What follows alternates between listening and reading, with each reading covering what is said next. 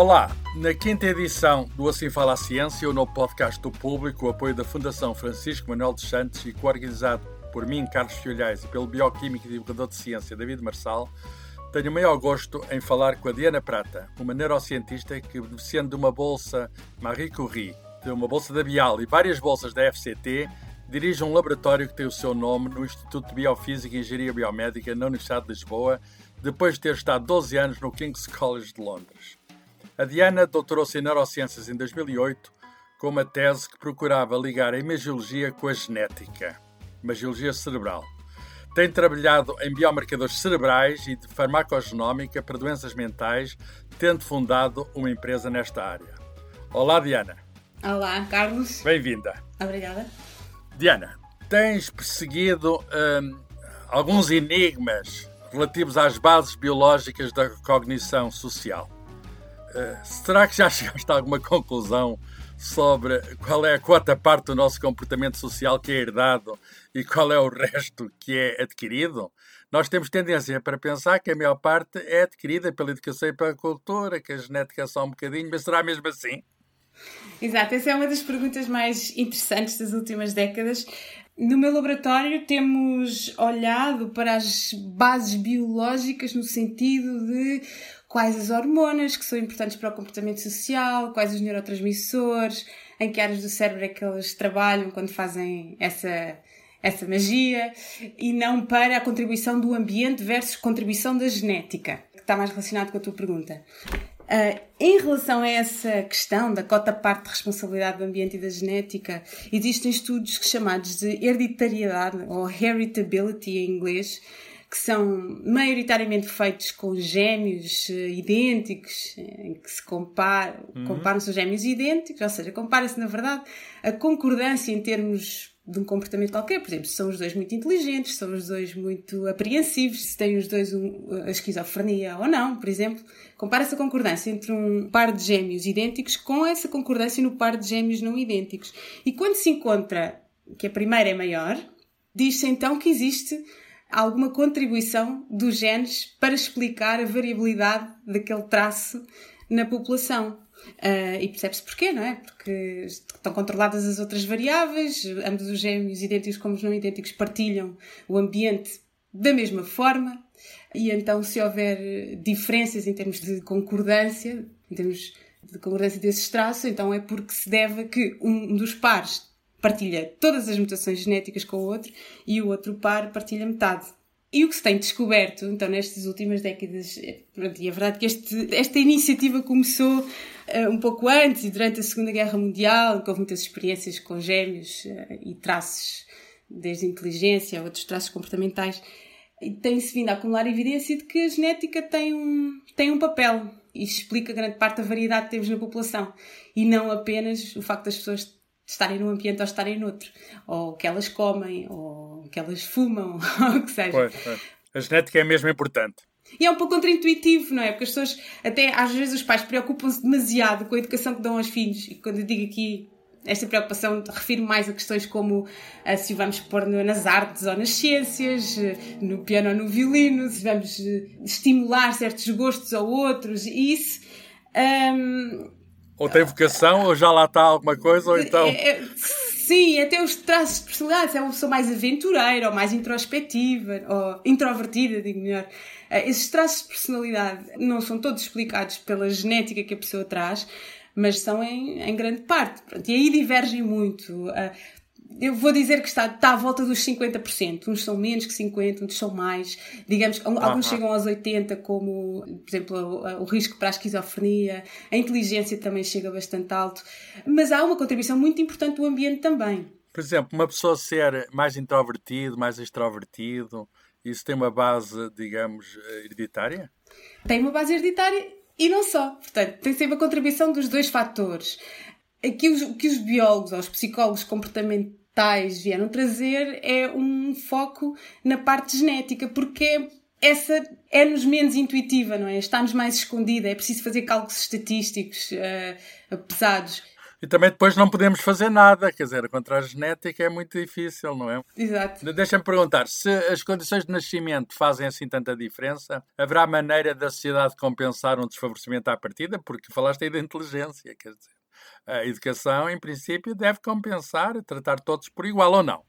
Pois é, só que a educação não é suficiente. A educação só não vai tornar todas as pessoas iguais, não vai fazê-las terem o mesmo grau de sucesso, porque elas já vêm com algumas cartas uh, disponíveis a que são esses, essas mutações genéticas que favorecem mais, neste caso, a inteligência. Portanto, é sempre uma mistura entre as duas coisas. Portanto, nem é correto pensar que somos todos tábuas rasas e vamos todos receber uma educação igual, como em alguma ditadura qualquer, e vamos chegar ao mesmo ponto ou ser igualmente bons uh, na carpintaria, no desenho ou no xadrez.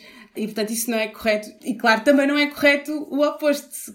É a ideia de que devemos uh, apenas selecionar as pessoas que são boas em algum traço para lhes dar a oportunidade de sucesso. Não é? Portanto, acho que o que a sociedade deve fazer é proporcionar igual oportunidade a toda a gente e de acordo com os skills e as motivações de cada, as aptidões, de cada um. não é? Exato, as aptidões e as motivações de cada um, que são em parte atribuídas pelos genes e em parte pelo ambiente, então que as pessoas possam ser livres de escolher. Agora, e aqui se calhar põe-se a questão que se tem falado em relação às diferenças de género, não vamos esperar né, que, que, por exemplo, haja a mesma percentagem de homens e de mulheres um, numa determinada profissão, é? com um determinado tipo de capacidade ou com um determinado tipo de motivação. Devemos desejar a igualdade, mas não uma igualdade completa em cada um das, digamos, das facetas da sociedade. Pois, até substituindo a palavra completa, se calhar por uma a igualdade de resultado, ou outcome, como se costuma dizer. Portanto, eu defendo que se deva dar igual oportunidade a toda a gente, mas que depois não se force ou não fiquemos tristes quando não encontramos uma igualdade de resultado. Diana, estás a colocar uma questão muito interessante que é a diferença entre o homem e a mulher, não é? Certo que há uhum. diferenças biológicas, a começar logo pelo cromossoma X e o Y? O Y é mais pequeno, é? mas haverá diferenças no funcionamento cerebral? Por exemplo, eu estou-me a lembrar de uma série da televisão que agora passa, que é o Gambito de Dama, uma jogadora de xadrez, e nós sabemos que hum, o ranking de xadrez, aquilo está cheio de homens com muito poucas mulheres. E, no entanto, não há ali força física nenhuma no xadrez. Para mover a peça não é preciso ter grande músculo. Será que as mulheres podem bater os homens no jogo de xadrez? Como pode a ciência ajudar nesta questão da discriminação, que de facto existe, baseada no género? Pois, na verdade, só podíamos responder bem a essa pergunta se dessemos igual oportunidade aos homens e às mulheres para entrar em competições de xadrez, não é? Se dessemos mesmo igual oportunidade, é que veríamos, ok, quantas mulheres é que acabam por ir para o xadrez e quantos homens, ou se quisermos pensar em resultados já da performance em cada grupo, quantos prémios são ganhos por mulheres e quantos prémios são ganhos por homens. E o que eu diria que é razoável é nós não esperarmos que sejam iguais as percentagens de prémios entre homens e mulheres no xadrez, ou que haja uma igual percentagem de ambos os sexos a participar sequer nestas coisas. Porque as escolhas em termos de motivação para exercer alguma coisa, ou até habilidade para, têm um background genético e biológico e que é influenciado pelas nossas hormonas, nossas neurotransmissões e diferenças no nosso corpo. Então o cérebro é mesmo diferente, o cérebro. Pois, não só são diferenças em termos de, de testículos e ovários, mas são também diferenças nas áreas do cérebro. Diana, Diana, eu tenho uma questão que eu sempre, sempre aguardei colocar, e é agora. Porquê é que o cérebro feminino é melhor? isso, é uma, isso é uma questão muito politicamente correta, ela é corretíssima.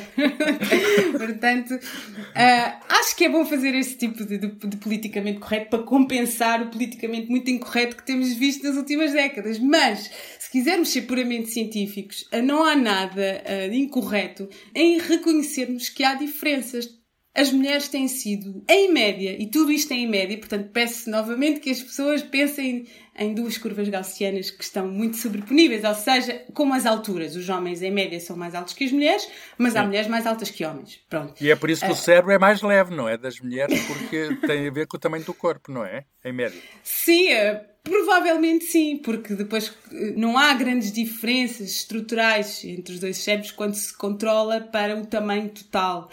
Quer dizer, esse dimorfismo, tamanho do cérebro, tamanho do corpo, pouco interessa, não é? Agora, lá dentro, em termos de funcionamento, há receptores em ambos os cérebros para a testosterona, por exemplo. E os homens e as mulheres produzem, não é? Okay? Os homens muito mais porque têm os testículos a ajudar, enquanto que Sim. as mulheres produzem só nas glândulas adrenais.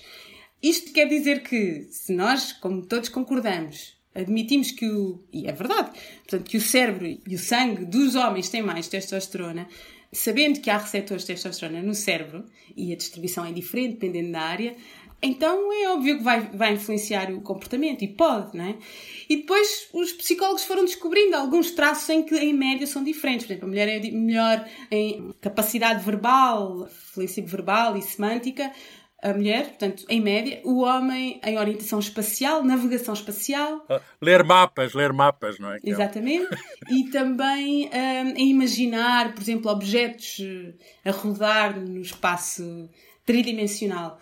As mulheres também têm um, melhor capacidade de empatia cognitiva e emocional, que é nós entendermos as emoções, uh, intenções do outro e pensamentos do outro. Isso, isso traduz em que elas são mais preocupadas em média e mais hábeis de entender o outro, não é? E que possivelmente tem uma base evolutiva, porque as mulheres. Com a maternidade, foram... talvez, não? Exatamente. Têm que entender a criança melhor, não é? Numa altura em que a criança não consegue falar sequer. E, portanto, especializaram-se um pouco para aquilo. E os homens especializaram-se um pouco mais para a caça. Estas coisas são naturalíssimas. E haver diferenças fez com que funcionassem bem em comunidade e como casal. E desde que demos, que continuemos a dar oportunidade, e mais oportunidade até do que anteriormente na história, a ambos os sexos, não vejo problema em que haja diferenças. E a ciência está aqui só para dizer, bom, nós reparamos que há estas diferenças, em média, aqui e ali, somos sempre a mesma espécie, não somos animais claro. completamente diferentes, adaptados claro. em ambientes muito diferentes. Mas depois há nuances. Falaste em inteligência, faz algum sentido científico o QI, quer dizer? Eu sei que se fazem testes de QI, mas também uhum. são testes muito criticados. Será que se está a medir a inteligência ou está só a medir o QI? Seja lá o que isso for. sim, a concordância dentro do ramo da psicologia é que hum, o QI é uma medida robusta, é talvez eh, a que recebeu mais atenção em termos de desenhar escalas, como se diz, que são tipo testes que aferem o nosso QI de uma forma fidedigna e que se reproduz entre até diferentes testes. Portanto, a métrica encontrada para medir a inteligência é das que ganhou mais atenção e é bastante válida. Depois há vários tipos de inteligência, isso é que se fala muito, não é? Há vários tipos de inteligência, é verdade, mas continua a haver uma inteligência geral que se chama uh, o fator G, uh, há quem chama assim, que é o que nós temos como QI total, Pronto. Uma pessoa que tem um QI total alto tem mais probabilidade de ter um QI alto nas várias, uh, nos vários tipos de sub-QIs. É uma medida que continua a ser útil, uh, Carlos. E agora, Sim. útil na investigação, não é? Por exemplo, uh, percebemos que o QI, lá está, tem um componente, a variação de QI tem um componente genético uh, considerável. O problema é quando se discriminam as pessoas, não é? Com base em medidas é, como essa. Pois, o problema é quando se discriminam as pessoas no sentido de usar isso para mudar a oportunidade que elas têm né, para seguir as suas motivações e desenvolver as suas capacidades. E quando eu digo que algo tem uma componente genética, não me refiro a que, por exemplo, neste caso a educação não seja importante, não é? Claro, sem, sem educação, sem ir à escola, uma pessoa que seja muito inteligente à partida não vai conseguir competir com outras que foram. É? Portanto, nós quando pensamos na genética é, tem que sempre voltar à questão dos estudos de gêmeos, é? que é pensarmos se não houver variação em termos de ambiente, educação, o que se come, então as diferenças que houver são genéticas, é? ou vêm de causas genéticas. Mas não muito quer dizer bem. que a educação não seja importante. Viva! Este é o P24. Olá, este é o Poder Público. Sobre Carris. Este é o Vitamina P. Vamos lá? Já segue os podcasts do Público? Subscreva no iTunes, Spotify ou na sua aplicação para podcasts. Bem, ainda sobre a questão genética, e, e é um assunto muito atual, por causa do racismo, temos esse problema em cima da mesa. Faz sentido falar em raças humanas? Elas distinguem-se pelos comportamentos, além da cor da pele, ou não? Como irias com uma pessoa que seja assumidamente racista? Uhum. Olha, os estudos, voltando à inteligência que foram feitos em termos de comparação de raças, mais tarde foi mostrado que não eram válidos porque estavam, no fundo, a medir, lá está, diferenças de educação e não propriamente de, de causas genéticas eh, associadas com as raças. E, em geral, para um biólogo, haver diferenças em fenótipos, e aqui os fenótipos são, podem ser comportamentais ou podem ser, se quisermos, físicos, como cor da pele, cor dos olhos, funcionamento Sim. do fígado, ou então extroversão, inteligência, que seriam esses comportamentais ou cognitivos. Não nos é muito estranho pensar que, tal como há diferenças entre géneros, também haja diferenças entre populações que tiveram a maior parte do seu tempo evolutivo sob seleção natural e a ganhar mutações ao acaso durante milhares, milhões de anos em ambientes diferentes e em que não se Sim. cruzavam. Portanto, Sim. para nós não nos faz confusão nenhuma que haja. Haver essa variabilidade genética, não é? Exato. E, portanto, não só, por exemplo, no, no, no, há um medicamento, um, um, bloqueador beta, que é usado para a tensão arterial alta, que, uh, pelo menos nos Estados Unidos, está uh, mais indicado para afro-americanos do que para caucasianos. Porque eles têm, uns têm mais tendência para ter uma mutação, um gene importante para este mecanismo do que os outros. Portanto, isto, olhar para a raça ou ancestralidade, ancestry, pronto, etnia já é um conceito mais social. Mas olhar para estas coisas, quando se pensa nas bases biológicas, faz sentido. Tanto o problema é depois a questão, digamos, da nossa vida em comum, não é? O problema depois é quando olhamos para o outro como diferente e como não é igual a nós, nós colocamos-lo de lado. Pois, pois. Portanto, eu aqui estava a falar das consequências até para a farmacogenética, para o desenho de medicamentos, né? Mas, por exemplo, em termos de oportunidades de emprego, ou o que seja, claro que lá está, as oportunidades devem ser iguais. E respondendo à tua pergunta anterior, se há diferenças cognitivas, comportamentais entre grupos eh, de raças, digamos assim, eu não conheço. Mas o que eu quero dizer é que, sendo que o cérebro é um órgão do corpo e o comportamento é o que surge desse órgão, se houver, né, se se vierem a descobrir, o que é que isso deve mudar em termos de política? Eu diria que nada, não é? Até acho que é bom estarmos preparados para caso houver, tal como entre os géneros, nós já com os géneros já estamos a ter políticas de igualdade de oportunidades bastante boas. Portanto, e lá está, em África mesmo assim, nós pomos os africanos todos na mesma caixa, mas eles têm uma variabilidade genética e fenotípica muito maior do que só os europeus, por exemplo.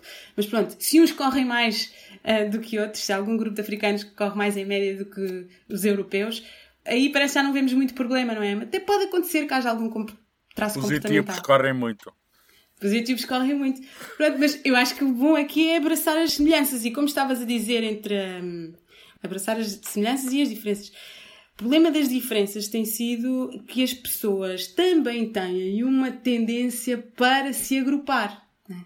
Isto foi muito útil durante o nosso tempo evolutivo, em que andávamos mais em tribos de 100, 150 pessoas e os outros eram normalmente, quando vinha um outro tribo, era nosso inimigo, havia uma luta por recursos uh, muito mais selvagem e importante para a sobrevivência do que, há, do que o que há agora. Né? Nós agora temos supermercados, né? não tem nada a ver. Mas o Poxa. nosso cérebro continua a agir como se precisássemos de nos aliar em tribos e de combater outras tribos, mesmo com a abundância enorme que temos hoje em dia.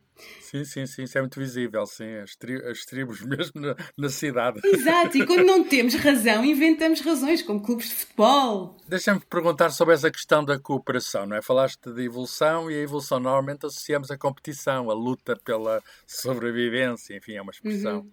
consagrada, se está correta ou não é outra questão. Mas há, de facto, na própria evolução, fenómenos de cooperação. Eh, nós olhamos para o mundo de hoje e vemos grandes questões que afetam a todos, atualmente a pandemia, atualmente as alterações climáticas, e nós não vemos suficiente cooperação na nossa sociedade. Portanto, a pergunta é: o que é que nos impede, do ponto de vista do nosso cérebro, de funcionarmos melhor em grupo? Quer dizer, devíamos ter um maior cérebro, um melhor cérebro social ou não? Isso é uma ótima questão. Nós trazemos um sistema no nosso cérebro para a cognição social, né? que nos equipa às hormonas envolvidas, às várias zonas do cérebro e permite-nos responder aos desafios do nosso ambiente social, que é, no fundo, se confiamos ou não no outro, se ele nos vai ajudar ou se ele nos vai dar uma facada quando virarmos as costas. E lá está, num ambiente com os recursos muito escassos, como era a maior parte do nosso tempo evolutivo em que criámos este sistema, era mesmo muito importante saber se confiamos no outro, porque isso podia significar a nossa morte. Hoje em dia já não é bem assim, não é? Já há mais abundância. Então este sistema parece que está desadequado ao seu tempo. Eu vou dar aqui um exemplo, como no caso do nosso sistema endócrino relativo, por exemplo, à insulina e à nossa tendência para engordar quando comemos muitos bolos, né?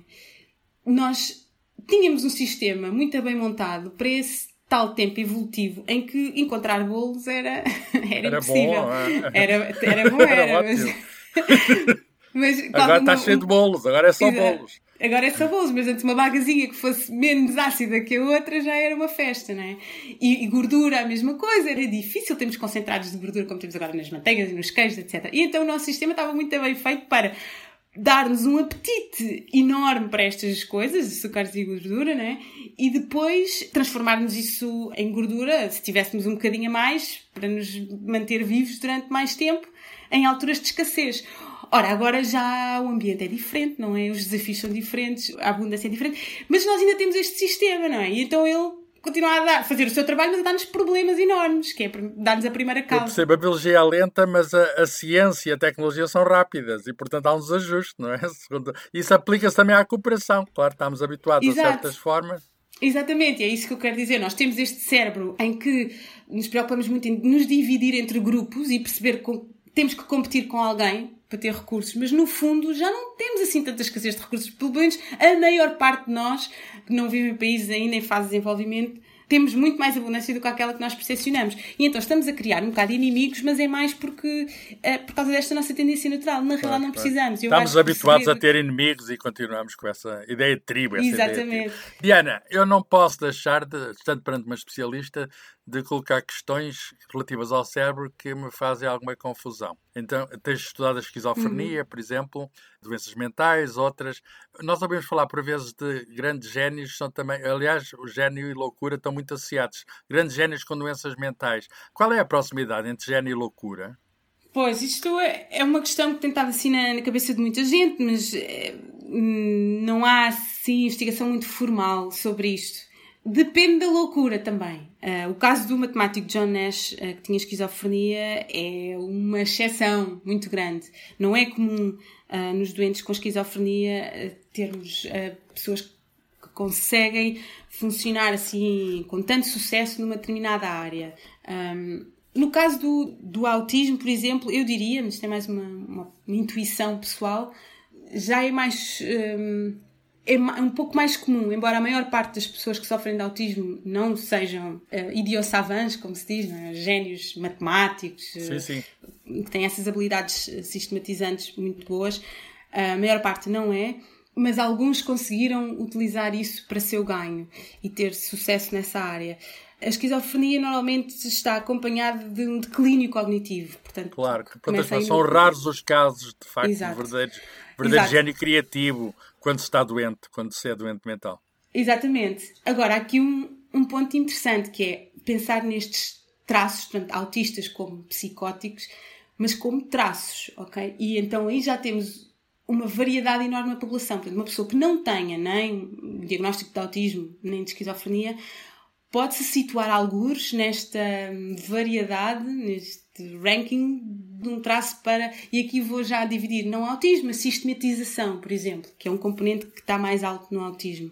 Ou pensamento mágico, por exemplo, eh, no caso da esquizofrenia. Há traços que estão associados com estas doenças e estão muito exagerados nestas doenças, claro. mas que as pessoas saudáveis também podem também ter mais alto ou mais baixo. Gênio de louco, todos temos um pouco. Exato, é um e aqui pode favorecer, não é? Pode favorecer a criatividade, que não estavas a querer chegar, pode favorecer claro, a capacidade claro, sistematizante. Claro. Última questão, Diana. Uh, podemos aqui estar com muitas outras questões, são temas fascinantes. a questão da psicanálise, não é? Eh, há gente que tem apontado erros aos trabalhos do Freud, ou pelo menos falta de evidência científica suficiente. Concordas com essas críticas? Será que podemos falar de alguma medicina alternativa em contraste com uma medicina convencional baseada na evidência neste campo da psicologia clínica? Esta pergunta é, é. é, politicamente incorreta, eu sei. Pois é, porque, claro, porque há muitas pessoas a utilizar a psicanálise, às vezes formalmente, outras vezes apenas como uns, uns pozinhos para lim-pim-pim na terapia que usam formalmente. Eu, eu não uso, eu não, eu não vou, mas, mas prezo muito psicanalistas. Tenho falado com vários e, há, e de facto há coisas Sim. muito interessantes. São isso, sem dúvidas interessantes. Acho que o Freud teve um papel muito importante na reflexão sobre, sobre vários temas da da psicologia humana. Aqui é, há apenas a questão de que as teorias do Freud não são, em geral, refutáveis, portanto, não se compadecem a ser testadas com método científico e depois a produzir evidência, evidência científica, não é?